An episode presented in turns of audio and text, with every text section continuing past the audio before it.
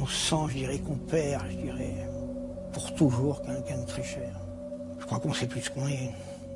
On, sait plus ce qu'on est. Il y a des moments, je dirais, où quand je me couche, je pleure, parce que je pense à elle. Hola a todos, ¿cómo están? Mi nombre es Magnum Mephisto, sean bienvenidos nuevamente a un video de casos. Espero que les guste este tipo de videos. Si les gusta, por favor, los invito ahora mismo a dejar su like. Cuando lleguemos a más de 10.000 likes voy a subir el siguiente, tengo varios preparados para esta sección. El día de hoy vamos a tratar de un caso que me llamó mucho la atención porque sucedió en Argentina, nuevamente volvemos a Argentina ya que tanto me solicitaron. Esto sucedió no en Buenos Aires como los últimos casos que estuvimos hablando, sino en el norte de Argentina, sucedió en la provincia de Salta. Hace dos años aproximadamente tuve la oportunidad de ir a esta provincia para un evento que se llamó Dimensión Comics y me alojaron en un hotel que tenía la particularidad de primero estar a la vuelta de una casa abandonada en donde había sucedido un crimen de una pareja suiza, si no me equivoco, que vivía ahí y tuve la oportunidad de ir a explorar este lugar con el señor Víctor Max Méndez. Si no vieron el video se los voy a dejar aquí debajo en la descripción y si no al final también. Eh, y además de eso, cuando nos alejamos, al día siguiente encontramos un lugar turístico que se llama San Lorenzo. Hay como un pequeño río y una, una pequeña montaña para escalar y la gente ahí generalmente va a pasar la tarde. Y tiene la particularidad de que allí fue donde sucedió un crimen muy conocido, el crimen de unas turistas francesas que habían venido acá a Argentina. No se sabe bien por qué, no se sabe si habían venido de turistas o a hacer una investigación o por una cuestión de política, no se sabe exactamente bien qué estaban haciendo pero sucedió en este lugar un crimen bastante, bastante turbio que se hizo mundialmente famoso. En este momento estoy en la quebrada de San Lorenzo. En algún punto de este lugar, en el año 2011, fueron asesinadas las turistas francesas que estuvieron aquí en Salta. No tengo data precisa del lugar, sé que fue la punta del cerro. Realmente es un terreno muy complicado de escalar. Es, es muy muy difícil porque está muy inclinado pues les quiero mostrar, por ejemplo, ese camino de allá.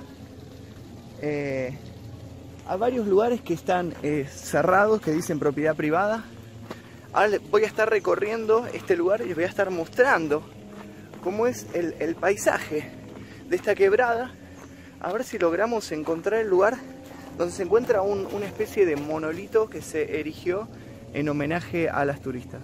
Cassandra y Jauria este era el nombre de estas chicas, se habían conocido en un instituto de investigaciones avanzadas sobre América Latina en Francia. Habían establecido una amistad muy fuerte y ambas habían decidido salir a pasear por el mundo y conocer más de todo esto que habían visto en el instituto. Jauria tenía 24 años y era de origen marroquí y ella justamente había presentado una investigación sobre la migración sirio-libanesa en Argentina para graduarse. Una vez que recibió su título quiso salir un poco del papelerío, de los estudios, de los libros y conocer en persona qué era este, esto de lo cual ella había estado hablando. Quería conocer Argentina, quería recorrer las provincias que ella había nombrado en su investigación. Así que sin más agarró la mochila y se fue de mochilera hacia Sudamérica. A su vez Cassandra tenía 29 años y ella había sí presentado también investigaciones sobre las revoluciones en Centroamérica y había tenido ya oportunidad de viajar, como ya les dije, por Centroamérica, por Sudamérica, por un montón de países, así que tenía experiencia en este tipo de viajes. Por eso es que decidieron asociarse y viajar juntas. Las dos viajaron a la provincia de Salta, en Argentina. Salta es una provincia que queda en el norte del país en donde yo resido y es muy rica en cuestión histórica. Tiene un montón de catedrales, de iglesias eh, de la época colonial, iglesias llenas, llenas de oros y con una decoración que no se ve en ningún tipo de, de otro lugar. Y además tiene también mucha cultura autóctona, ¿no? Mucha gente que todavía conserva la cultura ya sea de la vestimenta o de la, de la comida. Es como un viaje en el tiempo, ir a ciertas partes turísticas de Salta y es muy interesante para conocer los paisajes del norte, de las montañas de color rojo, de los desiertos. Hay lugares muy muy lindos, pero a la vez tiene una, una sociedad un poco conservadora. No toda, por supuesto, pero sí gran parte de la sociedad todavía está regida por costumbres cristianas bastante antiguas. Como yo les dije, tiene gran peso el catolicismo en esta provincia. Les contesto para ponerles un poco en contexto de, de a dónde fueron a parar estas chicas. Es así como en el año 2011 ellas emprenden el viaje en julio julio es invierno aquí en el hemisferio sur, emprenden el viaje para, para Argentina van a Salta y empiezan a recorrer un poco el lugar, se hospedan en un hostel y el día 15 de julio del año 2011 deciden hacer una, un paseo, una excursión a una reserva que queda en la quebrada de San Lorenzo. No era su intención, por supuesto, quedarse a dormir en este lugar, ni mucho menos. A las 16.23 compraron la entrada para la reserva ecológica y se adentraron en esta excursión. 14 días después, unos turistas que estaban paseando por ese lugar encontraron sus cuerpos tirados a un costado de un sendero. ¿Qué les había sucedido? ¿Qué había pasado con estas turistas? ¿Por qué habían hallado la muerte de una manera tan violenta? El doble crimen fue descubierto luego de que unos turistas de la provincia de Chaco, también en Argentina, ellos eran profesores, se habían ido a pasear a este lugar, también habían ido al teleférico que se encuentra en Salta y luego fueron a la quebrada de San Lorenzo.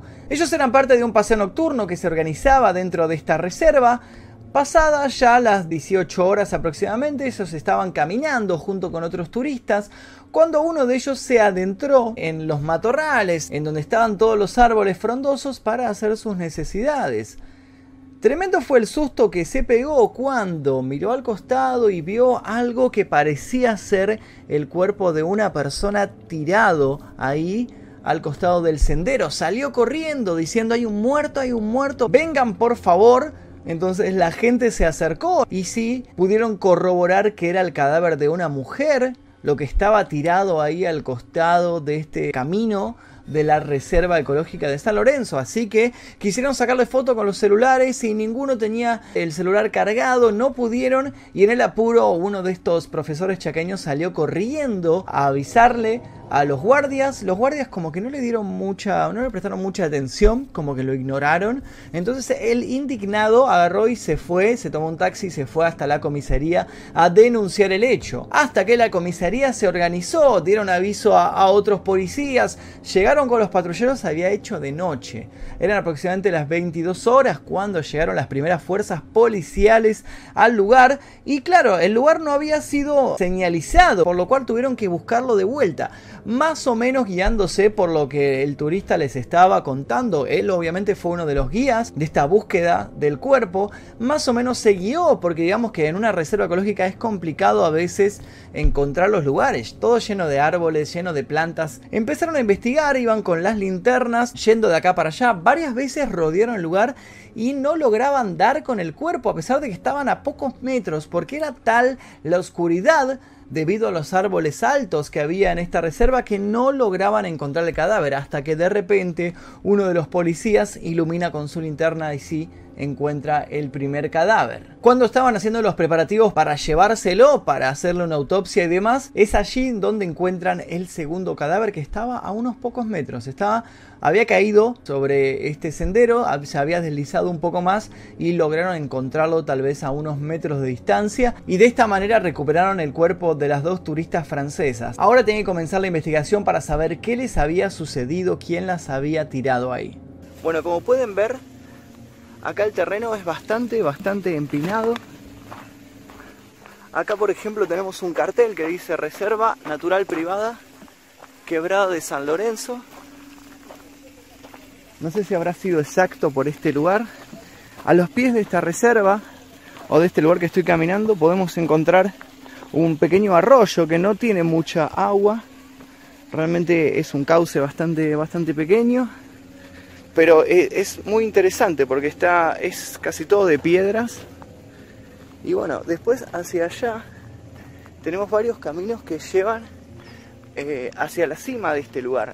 Imagínense lo que es este lugar de noche. Nosotros sinceramente vinimos aquí de día porque estamos en este momento haciendo una sesión de fotos, pero imagínense lo que es este lugar de noche. Este es el arroyo en sí. Del lugar, el arroyo luego sigue y da como una vuelta hacia otro lado. Incluso podemos ver eh, marcado con pintura una flecha. No sé exacto a dónde guiará esa flecha.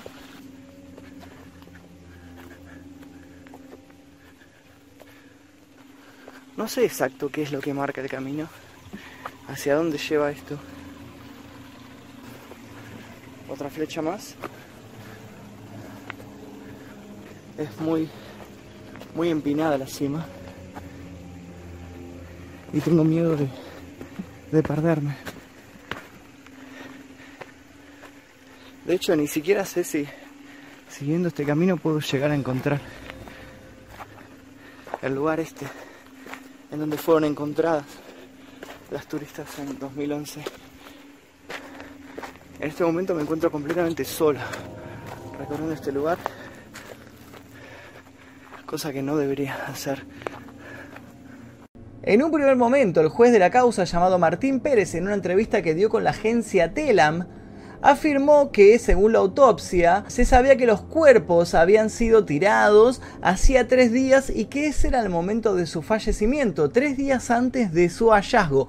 Esto fue lo primero que se supo, pero luego otra teoría salió a la luz. Luego se habló de que llevaban más de 14 días de muertas y tiradas ahí en este lugar nadie se ponía de acuerdo con el tiempo del fallecimiento, nadie lograba investigar nada todavía. En poder de ambas se encontraron los dos tickets que habían comprado para el acceso a la reserva ecológica. Es así como se pudo fijar el día que habían entrado a la reserva ecológica, que era el 15 de julio. A este lugar se accede por un camino que tiene forma de herradura, por una cornisa que te lleva y cuando vas caminando, al llegar a la cima del lugar, podés divisar la ciudad, podés tener un paisaje muy lindo, se ven las montañas también al fondo. Es un lugar bastante concurrido por los turistas y esta caminata tiene una duración de aproximadamente 40 o 50 minutos. Una vez que se realizó la autopsia se confirmó que ambas habían fallecido por disparos provenientes de un arma calibre 22. La autopsia también reveló que una había recibido impactos de bala en la cabeza y la otra había recibido impactos de bala en la espalda.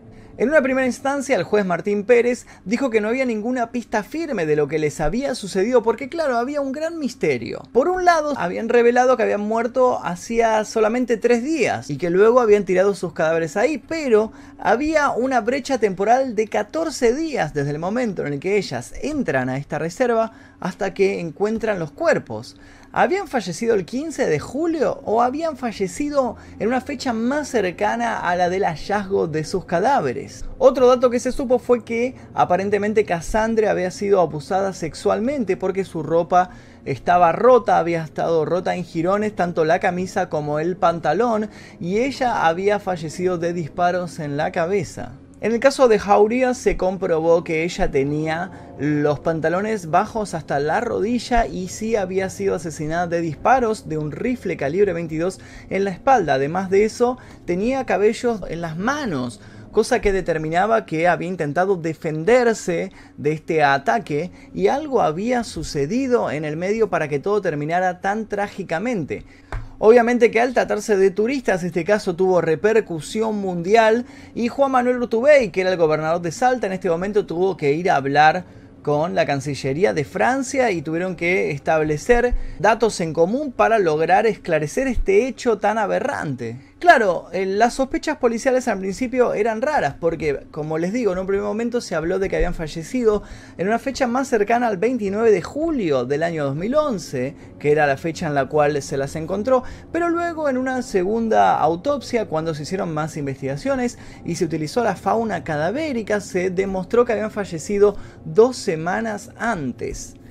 Lo que todavía no cerraba era quién las había matado. ¿Podía ser que había alguien sentado en la cima de este monte con una escopeta esperando que apareciera mujeres para violarlas y luego matarlas. Era algo bastante extraño. Se empezó a hablar también de que habían sido asesinadas en otro lado y luego sus cadáveres habían sido descartados al lado de este, de este camino. Varias hipótesis empezaron a barajarse. Un dato no menor es que pocas personas viven en esta quebrada, son habitantes del lugar, tienen sus pequeñas casillas y viven muchos de la casa de los animales que eh, también conviven en esta reserva ecológica. Además de eso, varios de estos habitantes utilizan rifles calibre 22 para cazar a estos animales. Por lo cual esto señalaría que el agresor había sido un hombre que vivía en este lugar y que esa arma él la utilizaba como herramienta de cacería. Al proseguir la investigación, los policías encontraron un plomo de calibre 22 que había impactado en una de las piedras del lugar. Al parecer tanto Cassandra como Jauría habían hecho ya este recorrido y estaban regresando hacia la entrada de la reserva. La poca gente que había en el lugar estaba abandonándolo, por lo cual se había convertido en un lugar bastante inhóspito para este momento, cuando entra en escena él o los agresores con un arma que es un rifle, comienzan a increparlas y se acercan a ellas con intenciones de violarlas. Al parecer primero atacaron a Cassandra y cuando quisieron atacar a Jauria ella se defendió y atacó a los agresores y es por eso que en sus manos se encontraron restos de cabellos de uno de los atacantes. Luego de esto ella intentó escapar y bajar por esta pendiente cuando fue ultimada con disparos de este rifle, pero al parecer este disparo había entrado por la espalda y había salido por el hombro, luego había impactado contra una piedra y es así donde los investigadores encuentran esta bala que les permite reconstruir todo este suceso. Jouria había sido dada por muerta, pero no falleció en ese momento, sino que intentó regresar al camino para pedir ayuda. Sin embargo, debido al cansancio, debido a los golpes y debido a la pérdida de sangre, nunca logró su cometido y falleció allí mismo. Entre las posibilidades también se habló de que no habían sido asesinadas allí, sino que habían solamente descartado sus cuerpos en el lugar, pero parece que según las reconstrucciones de los hechos sí ese había sido el lugar de su fallecimiento. Además también se habló de que habían sido secuestradas, de que estuvieron encerradas en una casilla dentro de esta quebrada de San Lorenzo y es por eso que se da este periodo de tiempo desde su desaparición hasta que encuentra sus cadáveres, estos 14 días que suceden entre el 15 de julio y el 29 de julio del año 2011. El primero que fue detenido por este caso se llamó Francisco Tejeda, tenía 44 años y era un hombre que alquilaba caballos a los turistas que iban a recorrer el lugar. Al poco tiempo fue liberado porque no se encontraron pruebas en su contra. Su mujer Elisa salió a decir que él no tenía absolutamente nada que ver y que simplemente lo habían detenido porque era un hombre pobre y necesitaban señalar a alguien, hallar a un culpable rápido. Y es aquí donde aparecen los verdaderos culpables. El primero en caer es Gustavo Lassi. ¿Por qué cae él? Muy fácil. La policía hace una pericia telefónica. Descubren que en la habitación del hotel en donde ellas se hospedaban había un solo celular, por lo cual faltaba el otro hacen un llamado a este teléfono y al rastrearlo descubren que estaba en la casa de la novia de Gustavo Lassi. Entonces empiezan a investigar quién era este hombre. Este hombre trabajaba como secretario del Ministerio de Turismo aquí en Salta y también realizaba algunas changas, algunos trabajos extra como guía turístico en la quebrada de San Lorenzo, que es el lugar en donde también residía. Se pudo constatar que él le había regalado este celular a su novia junto con una cámara fotográfica que pertenecía a una de las chicas asesinadas. Además de eso, al allanar su casa se descubrió que era el dueño del arma con la cual las chicas habían sido ultimadas en esta quebrada de San Lorenzo. Otro de los detenidos fue Daniel Vilte, un hombre pobre que trabajaba como obrero y también como empleado de la construcción y al parecer varios testigos lo señalaron porque dijeron que este hombre se les había acercado sospechosamente para intentar venderles un arma calibre 22 a diferentes turistas. Según parece, este hombre había sido contratado para realizar esta transacción para poder así sacarse de encima esta arma homicida.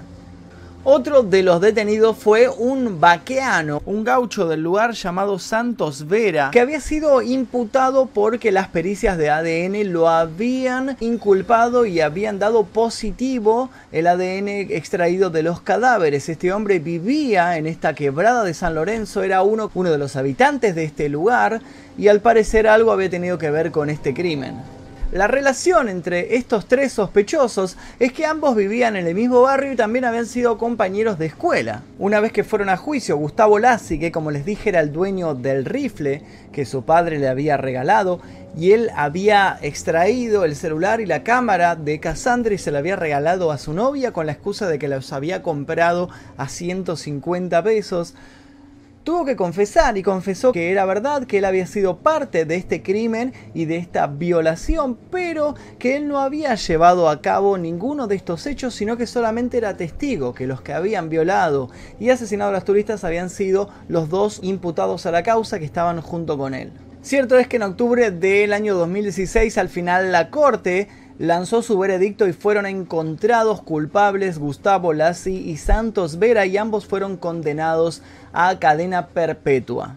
Cuando todo parecía estar cerrado, apareció en escena un periodista francés. Él hizo un documental para televisión. Este documental encontró una nueva hipótesis para el caso. Una hipótesis que hablaba de que estos dos condenados eran inocentes y que simplemente habían sido condenados por ser pobres, eran chivos expiatorios. Los verdaderos culpables eran hijos del poder en Salta, eran hijos de gobernantes, de gente que tiene mucho dinero, gente de la oligarquía que se encuentra allá y que maneja los hilos eh, del poder en esta provincia y que para tapar lo que habían hecho habían mandado a condenar a estas dos personas apareció una testigo que dijo haber visto días antes de la desaparición a las dos turistas en una fiesta, una fiesta muy privada, una fiesta ostentosa, en la cual estos hijos del poder, estos grandes mandatarios de Salta, estaban presentes y dijo además haberlas visto yéndose con estos hombres. Esto hablaría de una nueva hipótesis que presentaría un caso de secuestro, un caso de tortura, al parecer estas chicas tal vez pueden ser que hayan sido drogadas. Allí las habían violado durante varios días y luego las habían asesinado y descartado en este camino al lado del sendero de la quebrada de San Lorenzo. Los puntos que toma esta teoría para poder desarrollarse son principalmente que al hacer el examen de autopsia aparece la doctora que hizo la autopsia a las turistas en este documental y dice que se encontraron tres ADN de hombres diferentes eh, en los cadáveres. Uno de ellos era el de Lassie, que era uno de los imputados, pero había dos ADN que nunca fueron descubiertos. Otro punto importante es que la ropa que las turistas tenían al momento de ser encontradas no era ropa adecuada para una excursión en un lugar agreste, en un lugar eh, con mucha vegetación, con muchas plantas, con muchos insectos, estaban vestidas similar a cómo se viste uno cuando va a una fiesta. Además, planteaba por qué nadie las vio en estas dos semanas, nadie vio estos cadáveres que estuvieron tirados ahí al costado del camino y ningún animal salvaje se acercó a alimentarse de estos cadáveres. ¿Qué es lo que había sucedido? En el documental, además, se brinda como dato que la casa en donde se había realizado esta fiesta de hijos del poder tenía una conexión directa con la quebrada de San Lorenzo, por lo cual hubiera sido fácil transportar los cadáveres de este lugar hasta el sendero. Además de eso aparece el juez Carlos Pucheta, uno de los investigadores de este caso, un salteño, que cuando lee eh, la carta de esta mujer que dice haber visto a las chicas en esta fiesta con los hijos del poder, él reacciona de manera inmediata y dice, esto es todo lo que yo estuve intentando explicar, pero nadie me prestaba atención. Cuando todo esto sucedió, el padre de Cassandra Bouvier se hizo cargo del hecho y se acercó a Argentina e intentó realizar una investigación por su propia cuenta. Empezó a brindar entrevistas en diferentes medios de comunicación y, empezó a comunicarse con la justicia, ya sea de Salta o también de Argentina en general, para que tuvieran en cuenta esta nueva teoría y para que los verdaderos culpables salieran a la luz.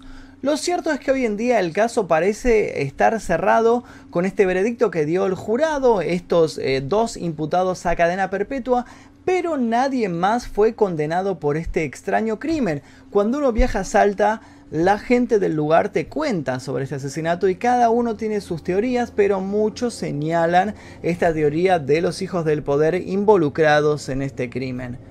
No tenemos más datos para brindar, pero si ustedes tienen algo para contarme, los invito a dejar su comentario aquí debajo. Si es que yo me olvidé de algún dato o lo pasé por encima, eh, por favor eh, escríbanlo aquí debajo. También deje sus sugerencias sobre posibles casos que podemos tratar en esta sección del canal. Cualquier dato que tengan es bienvenido. Pueden eh, escribirme también a mi Instagram que es arroba magnumefisto. Estoy intentando contestar todos los mensajes que ustedes me mandan. Esto es todo por el día de hoy. Nosotros nos veremos seguramente en el próximo video. Adiós. No encuentro. No sé si es por allá.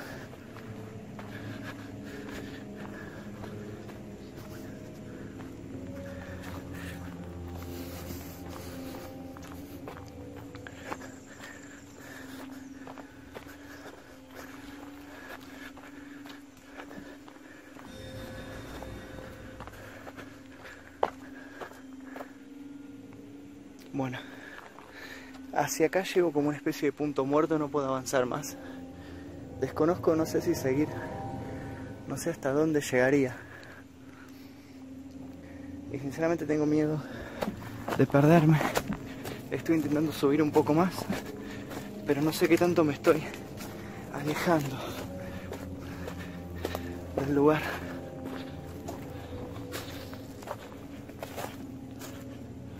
No me quiero perder. No, hacia allá se convierte en una especie de monte.